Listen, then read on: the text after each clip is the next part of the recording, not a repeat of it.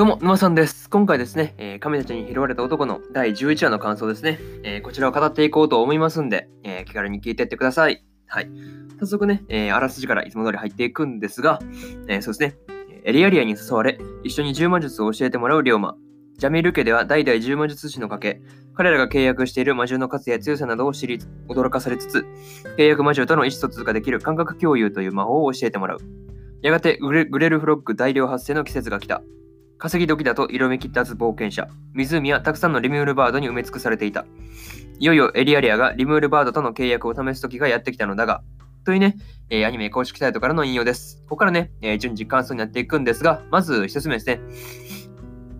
えー、十魔術の練習というところで、えー、龍馬とエリアリアがですね、えー魔女と感覚感覚共有をそう行うことになるわけですが、まあね、龍馬もそう言ってたんですけど、まあ確かにね、あのビデオカメラとか、うん、VR になんか近いものかもしれないですね。うん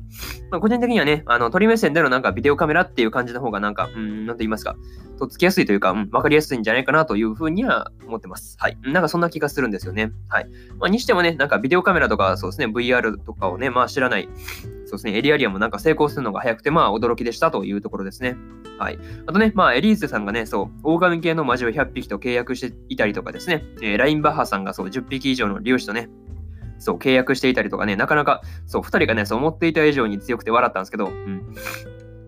あとそうですね、なかなかそう、なんて言いますか、そう、この 2, 人がなかなかそう、意外と強くて、そう、驚きだったというところが、そうですね、まあ、一番そうですね、なんか、なんて言うんだろう、神、神たちに拾われた男のね、まあそうですね、なかなか踊れたところだったんじゃないかなというふうに思います。はい。この11話の中では多分一番踊れたんじゃないかなというところが言いたいです。はい。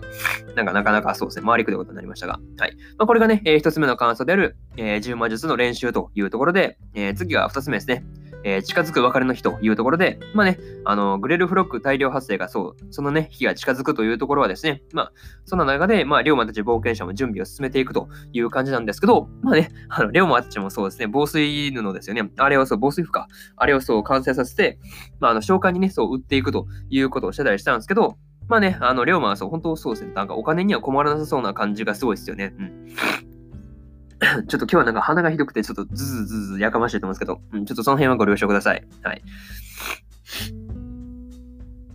ですね。えっ、とね、あとそうそう、話はちょっと、なんかい、結構間が空いたんですけど、はい。まあ、やっていきます。はい。えーグレールフロックのね、まあ、大量発生の日がね、まあ、近づくというのはさっき言ったんですけど、まあ、そういうことはですね、まあ、公爵権の目当てである、まあ、リムールバードが集まってくる日というところが、まあ、近いというところだから、まあね、あの、龍馬もね、まあ、公爵権のね、あの人たちと、まあ、まあ、唯一、まあ、言えばね、まあ別れがそうですね、近づいているというところがあるから、まあ、寂しそうにしているという感じでした。いや、まあ、なかなかね、そう、寂しそうな感じが、そう、なんて言うんだろう。あの、宿屋のね、宿屋のところでね、まあ、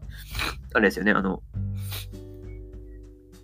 んあ、ちょっと待って、あれよちゃん。はいはい。うん。ちょっと猫がちょっと泣いてるんで、ちょっと急ぎます。はい。まあね、えーギターをね、そう弾いてたんだけど、弾いてたんですけど、なかなかね、その辺がちょっと、なんと言いますか、うーん、と、サオさんっていうか、寂しそうにね、なんか珍しくそう、目に見えて落ち込んでるという感じがそうあったなというふうに思いました。はい。これがね、えー二つ目の感想である、えー近づく別れの日というところで、えー次が三つ目ですね、えー精神的苦痛体制が最強というところで、まあね、えーリムルバートとの契約に失敗した男が男がですね、えー剣を抜いて怒っていたんですけど、まあね、リムルバートの風の魔法で反撃されるというところになるんですが、まあ、ここまでは良かったんですよ。うんここからね、その後で龍馬たちの方に逃げてくるっていうのがなかなかね、あの、なんという迷惑なやつというところですよね。そう。まあ、その群れの中にいた、あの、上位種のね、あの、ナイトメアリムルバードですよね。による、えー闇闇属性のね、あの、精神攻撃が龍馬にだけ、まあ、効かないというところでした。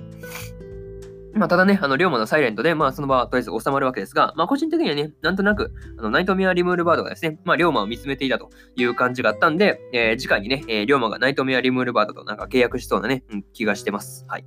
まあ、最後にというところに入っていくんですが、まあ、今回ね、えー、龍馬とエリアリアのね、契約魔獣との感覚共有の練習だったりとか、まあ、エリーゼさんとかね、えーラインバーハさんの契約してる魔獣が強いということのところにね、まあ、驚いたりとかしたんですけど、まあね、まあ、うん、まあ、リムルバートの、まあ、契約をね、まあ、逃したりと、まあ、いろいろとね、まあ、あった感じだったんですけど、まあね、次回はそうですね、えーエリアリアとね、まあ、龍馬がリムルバートと無事に契約できるのかっていうところがね、まあ、見どころになってくるんじゃないかなというふうに思ってます。はい。まあ、こんな感じでね、えー神たちに拾われた男の第11話の感想ですね。えーこちらを終わりにしようかなというふうに思います。はい。